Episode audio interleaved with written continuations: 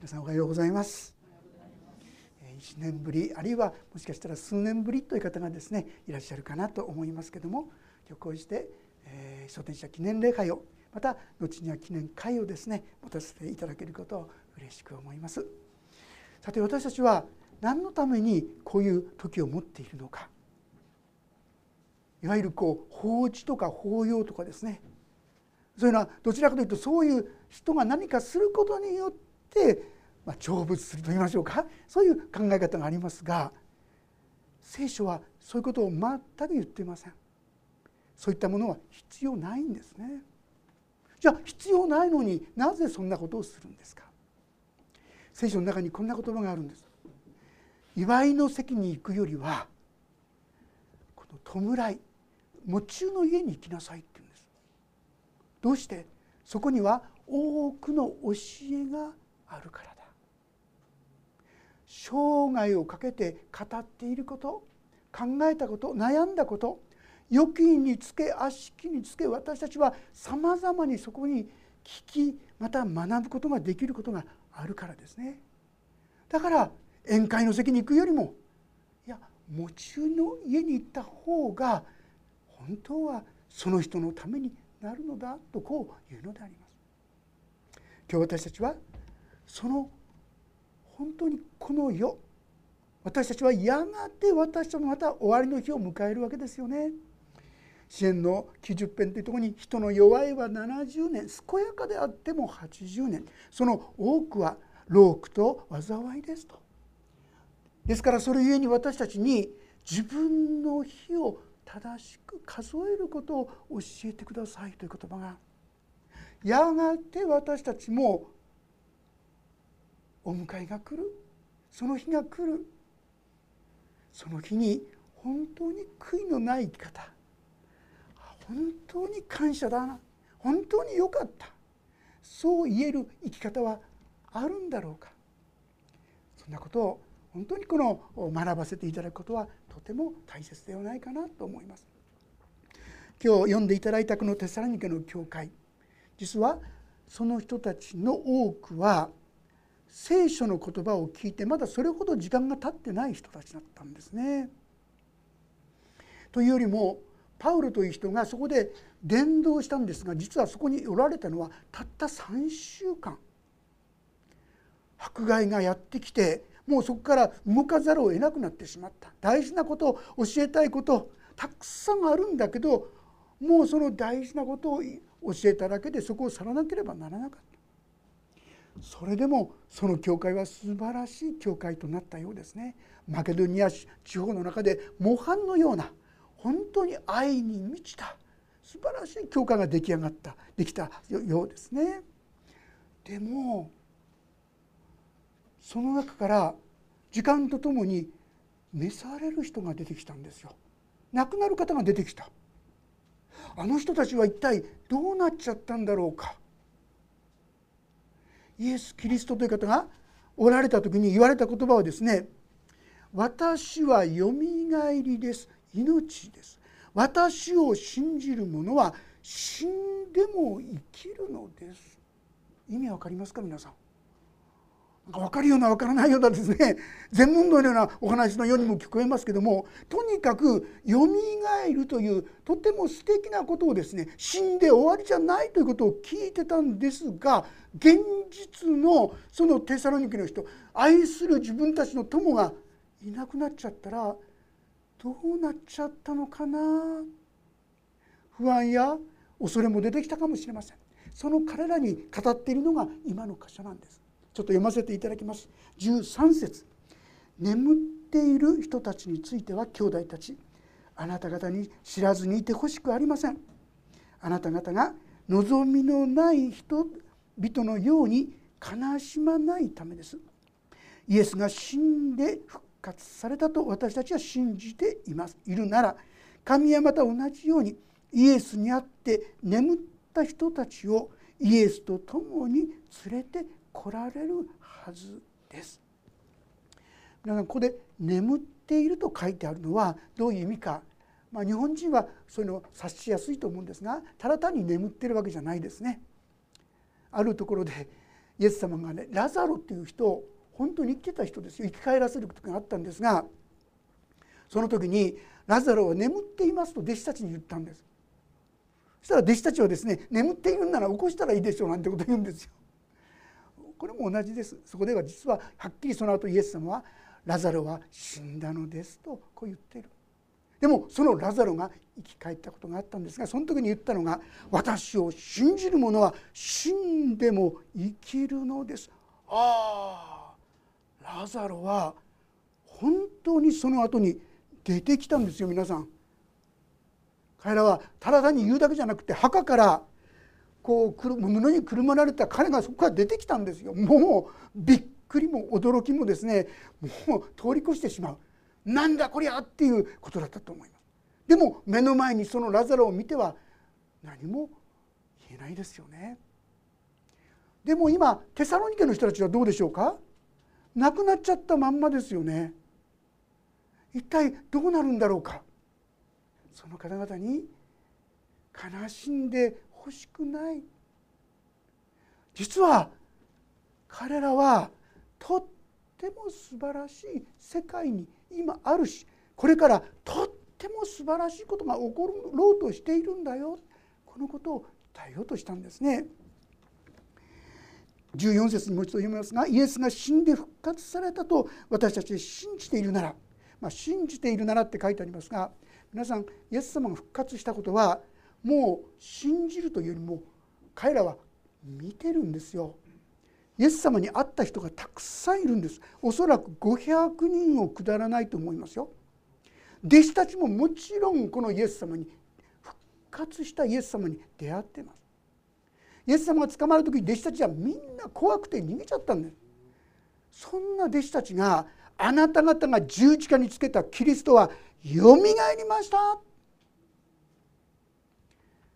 これが福音と言いますけども彼らが伝えたことでこれを信じた者たちに本当に内側から新しい人生が新しい希望と喜びが彼らに与えられていったんですね。でここであるのは彼らが望みのない人たちのように悲しみ悲しまないためです。なぜか実はイエスにあっって眠った人これも分かりますね意味するとこはイエス様を信じて亡くなった方ってことです。イエス様を信じて亡くなったあなたのそのテサロニケの友達も兄弟も家族もですね彼らはイエスと共に連れてこられるはずです。えー、とんでもないことを言っている。皆さんこれからですね歴史上起こるとんでもない出来事を申し上げます。もしかしたら聞いていらっしゃる方もいるかもしれませんが実はこれから再臨ということが起こるというのが聖書が語っている大切なメッセージです。再臨って何のことなのか。イエス・キリストという方がこの世にお生まれになりました。家畜小屋でマリアとヨセフのところで生まれました。これは処理院と言います。初めてこの地上に来られたというこういう意味でありますがこのイエス・キリストはその後妬みや嫉妬やさまざまな理由がありますけども十字架につけられて死にました。でも死ぬ前から私は死んで3日の後によみがえると言いました。こう言っていましたから最初、まあ、敵と言いましょうか彼らがですね墓に万兵っていうのを置いてください弟子たちがもしイエス様の体を盗んでったら大変なことになりますからつって万兵を置かれたんですがそれにもかかわらずイエス様の体はそこから消えてなくなっていたそればかりかそこに天使まばゆいばかりの光ものがあなた方が探しているイエスはここにはおられません。よみがえられたのですという言葉を彼らは聞いた。そしてその後イエス様は弟子たちに何度もです。その他の他の人たちにも何度もです。理由このどうやって説明できません。もうとにかくとんでもない。イエス様がわざわざイエス様見せるんです。ここに手を挙げて入れてごらんなさい。十字架にかかったこの穴ですよ。脇腹に突き刺せられたここを触ってごらんなさいって。そして魚を食べるんですよ。幽霊じゃないよ。本当によみがえったんだよ。そしてそのようにして現れた。同じようにイエス様を信じた人もよみがえる。これが聖書が言ってることなんです。なんだか遠い話ですがいいですか？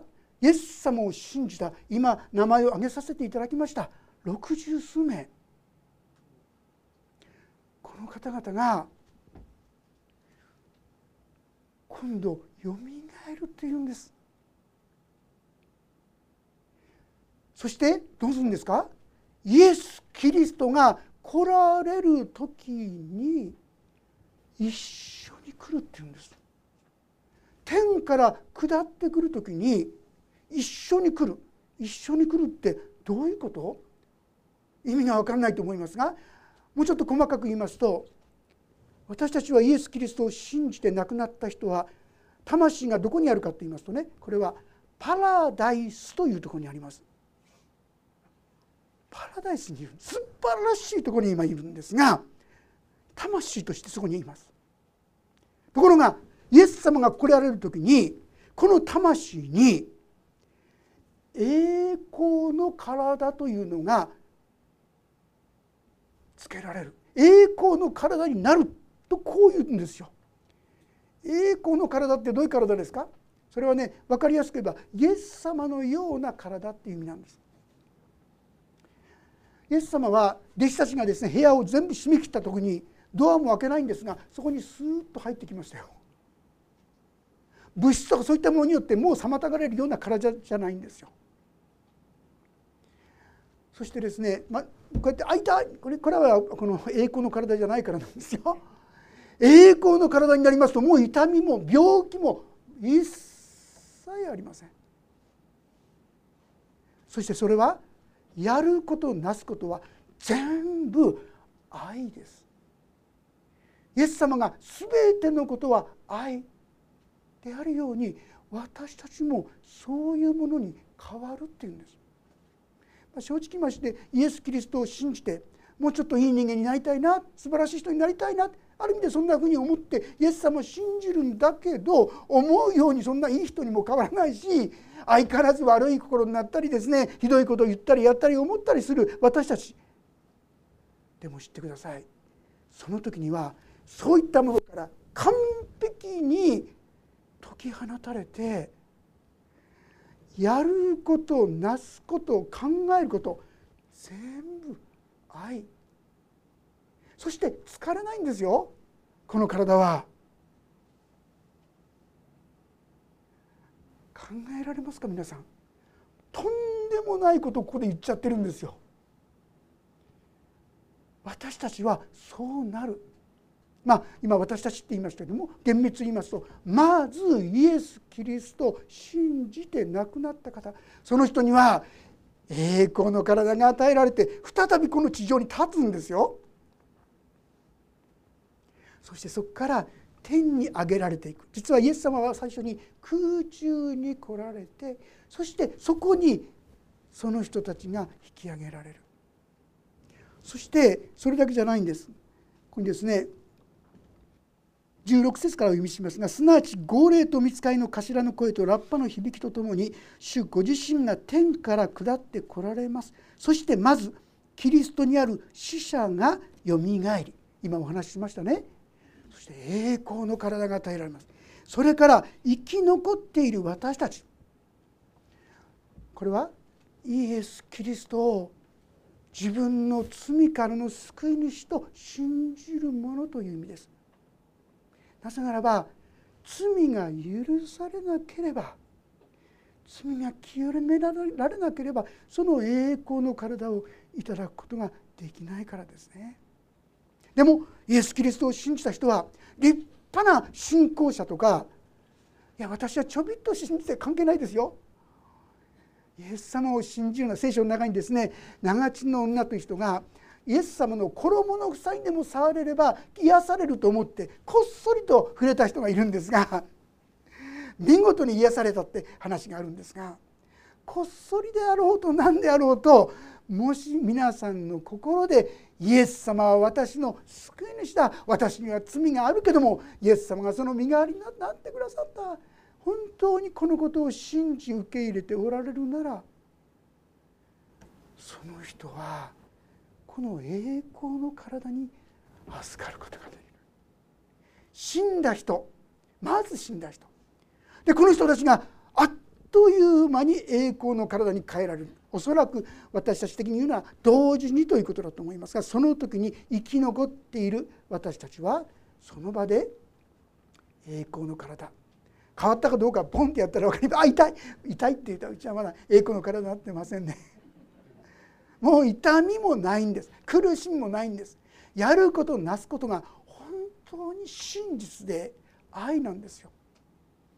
私たちの理想じゃないですか。願いですがじゃないですか。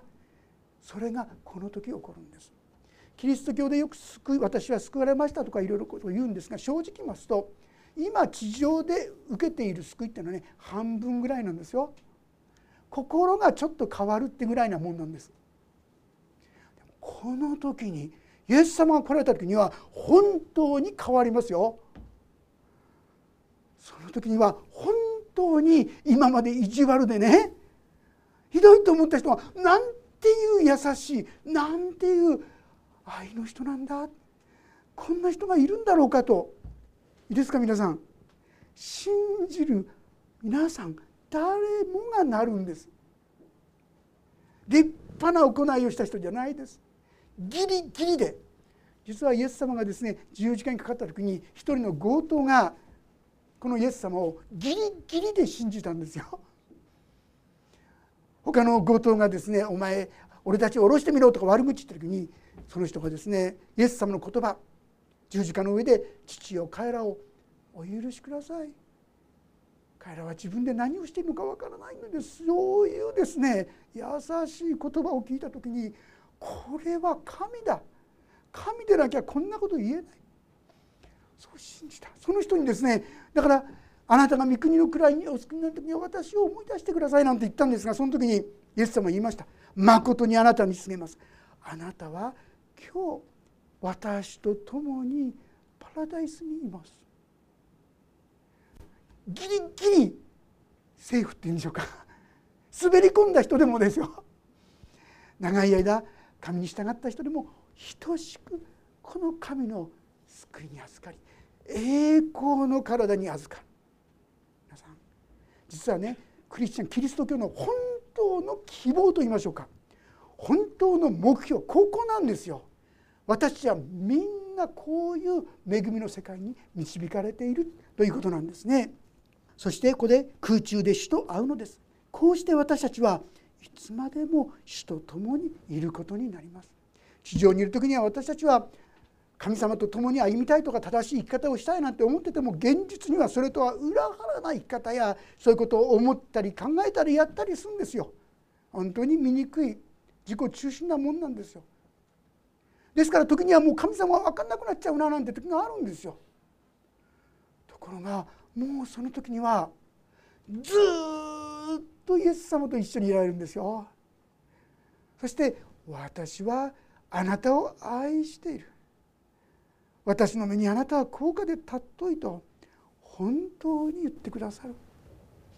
こういう世界が始まるんです。ですから18節これらのことをもって互いに励まし合いなさい。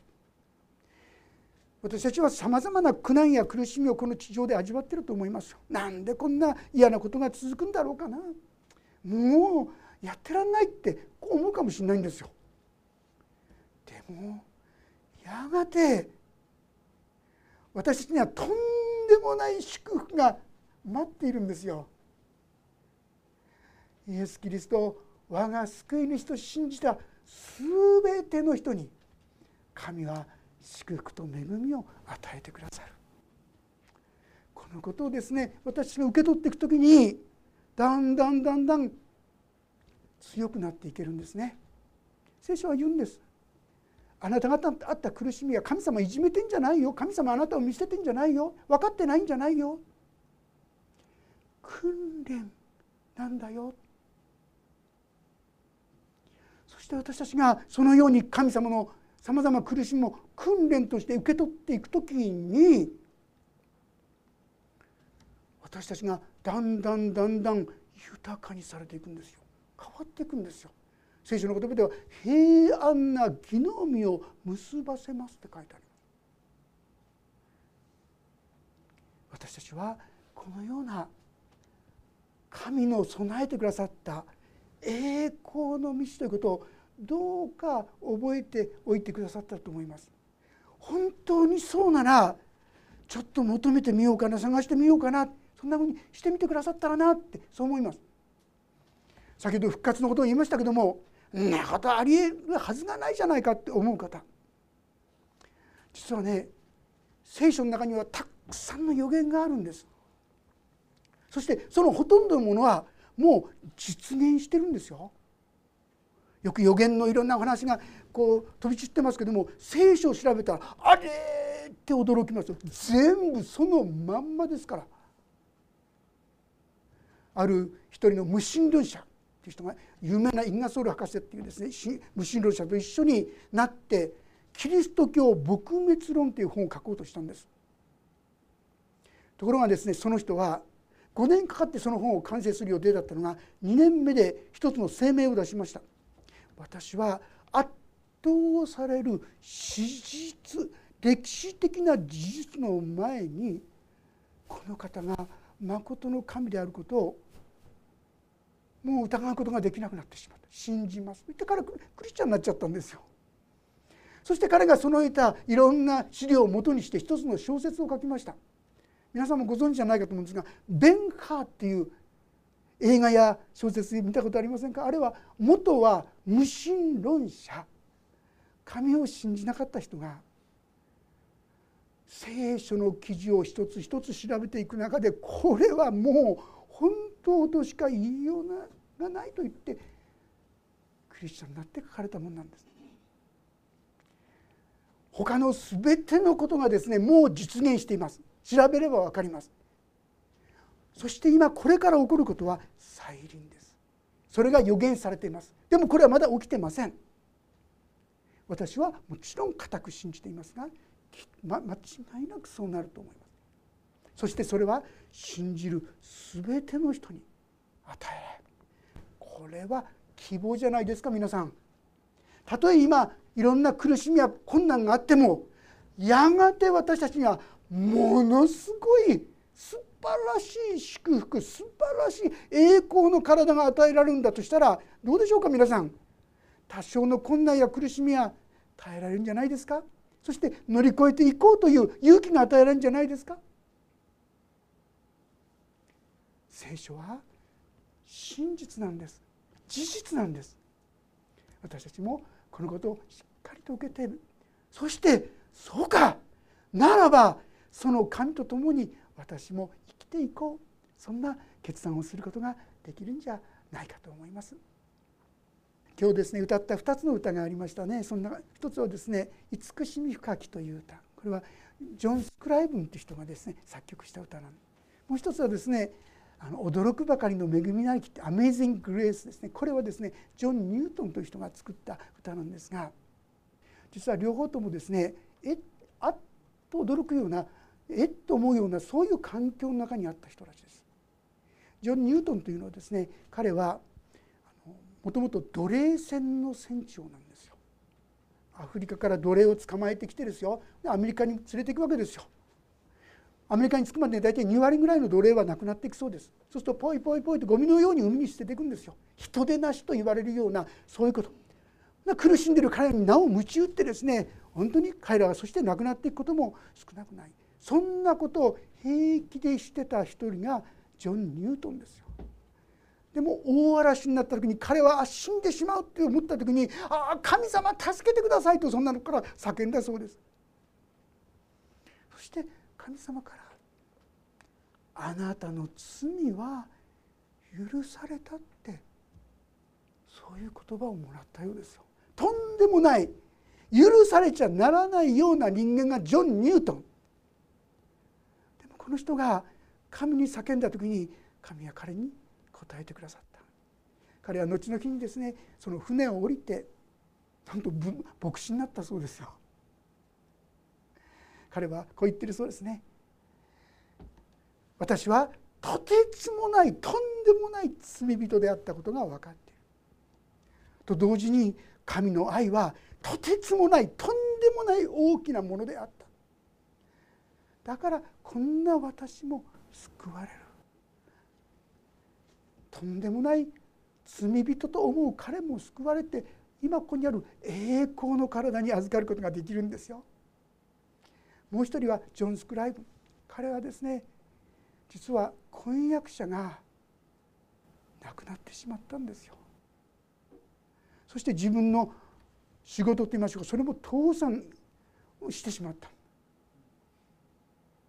もう本当になんてこったって思うその後にもう一度結婚の機会が与えられたんですがなんとその人も召されてしまった。亡くなってしまった。なんていう人生なんだ。これでも神がいるのか。神様が信じる価値があるのか。そう言って当然じゃないでしょうかね。その中で作った歌が「慈しみ深いき友なるイエスは」彼はその中で何とも言い表しがたいほどの神の愛と偉大さを味わっていったんですね。神のこの恵みは愛はどんな人をも慰めることができますどんな人をも励ますことができますあなたはかがでしょう。テサロニケの人たちに眠っている人たちについては兄弟たちあなた方に知らずにいてほしくありませんと言いました。こんなに素晴らしい神様がいるんだからどうかこの神を知ってほしい。亡くなった方々ももちろん天の御国で今パラダイスにいますけども後々には栄光の体が与えられます。そしてやがて信じる私たちにもそのとてつもない栄光の体、まあ、正直ましてこう言われてもねなこと受け止められる人。正直ましてクリスチャンでもあったとしても3分の2は信じられないんじゃないですかね皆さん。本当かなって。でもねやがて起きた時に本当だったんだなって分かってくださると思います。でも少なくともへえそういう希望があるんだ。望みがあるんだってこと。希望があるんだってこと。このことは知っておいてくださったと思います。そうするならばあなたが今どんな苦しみがあってもなお前を上をですね向く力が勇気が出てくるんじゃないかなと思います。この言葉を持って励まし合いなさい。ああ先に行った方はもうその神のもとで休んでいる。今度は私たち。私たちが悔いない生き方を求めよう。そんな決意をですね新たにさせていただけたらと思います。お祈りをいたします。天の父様こうして昇天者記念礼拝を共に覚えさせてくださってありがとうございます。一人一人の人生には意味があります。そこには痛みも悲しみも戦いも困難もあったことでしょう。でも主よそこでさまざまな戦いをしました。そして私たちはそこにさまざまに学ぶことができます。どうぞ私たちが死を見過ごしてしまうのではなくてそこにある多くの大切な真理を学び取っていくことができるように助けてください。でもそれだけではなくて私たちに備えられているこの永遠の祝福栄光の体信じがたいほどの素晴らしいこの恵みをどうかお一人一人の方々が死を気づいて願くはそれを知って受け止めて生きなさることができますようにそして死を希望のないこの世の中に生かされている私たちですが本当の希望に生きるお一人お一人とさせてくださるようにお願いをいたします。御手に委ねますイエス・キリストの皆によって祈ります。アーメンもうしばらくそれぞれにこの神様に応答の祈りをお捧げください。